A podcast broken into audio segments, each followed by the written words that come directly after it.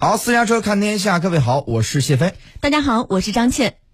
连日来，俄乌双方在北顿涅茨克地区激战持续。目前，北顿涅茨克面临着陆路交通被切断的风险。此外呢，俄军频繁乌克兰的这个弹药库和外国雇佣军的驻地。那么，有关这方面的详细报道，我们来听一下央广记者曹胜吉的报道。乌克兰国家通讯社十三号援引卢甘斯克地区军事行政长官谢尔盖盖代的话报道称，俄军已经控制北顿涅茨克市大部分地区，当地战况激烈。十三号，据顿涅斯克武装力量发布的消息，位于顿涅斯克市的五月市场在乌军的炮击中起火，当地紧急情况部门立即派出消防人员前往现场灭火。截至目前，已有三人死亡，十八人受伤。当天早些时候，顿涅斯克驻联合控制与协调中心代表发布消息称，顿涅斯克市的两个区域再次遭到乌克兰方面冰雹火箭炮的袭击，其中一枚炮弹落在了一家市区内的医院附近。据俄新社报道，截至莫斯科时间十三号二十点，顿涅茨克已经遭到乌克兰武装力量猛烈炮火打击两个多小时。当地居民称，这是自二零一五年以来再次出现的来自乌方的高强度攻击。顿涅斯克武装力量发言人巴苏林十三号表示，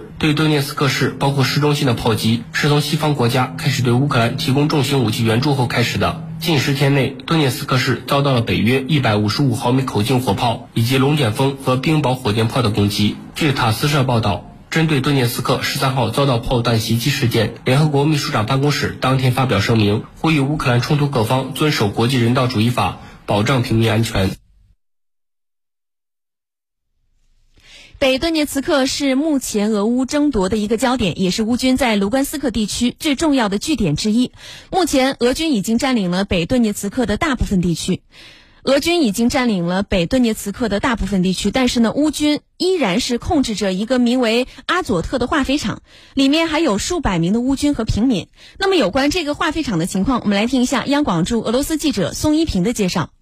那么，根据俄罗斯媒体的报道呢，目前在北顿涅茨克市的这个化肥厂内部有大概三百多名乌克兰的守军以及大量的平民。那么，根据俄罗斯消息报在前方的记者发回的报道呢，在这个化肥厂内部呢，许多平民是躲在了厂内的一些防空洞里。那么，看起来呢，在战事开始之前，乌克兰就做了一些相应的准备。呃，那么到底下面有多少平民呢？我们现在无法评估。那么，根据二零一九年的一个统计数字，北顿涅茨克。这是总共是有大概十万的居民，那么这个化肥厂呢，大概是有八千名的员工。那么最近呢，有许多媒体对北顿涅斯克市这个化肥厂和马里乌波尔的亚速钢铁厂啊，有人就说啊，驻守在现在化肥厂的这些乌军呢，很可能会采取此前在马里乌波尔这个亚速钢铁厂内部的乌军采取的那些策略。但是俄罗斯的军事专家舒尔金他认为呢，如果说是现在驻守化肥厂的乌军在两到三天内不撤退的话，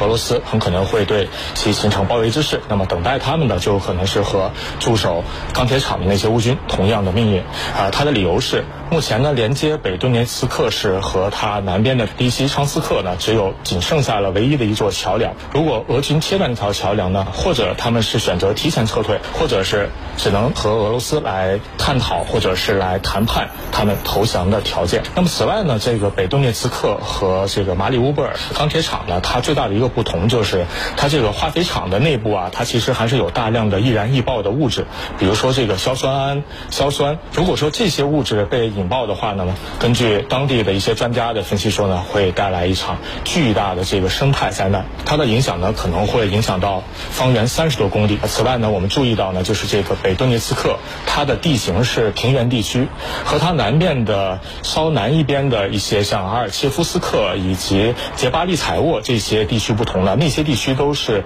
类似于丘陵一样的山地，所以说一旦发生这样的污染事件呢，它的影响会是非常大的。此外呢，北顿涅茨克河也是穿城而过。如果说这条河它是由北向南呢，它其实是流向了位于俄罗斯境内的罗斯托夫州，和这个顿河一起汇入呃亚速海。如果说发生类似这样的污染事件的话，那它的影响就会涉及到整个环亚速海的地区。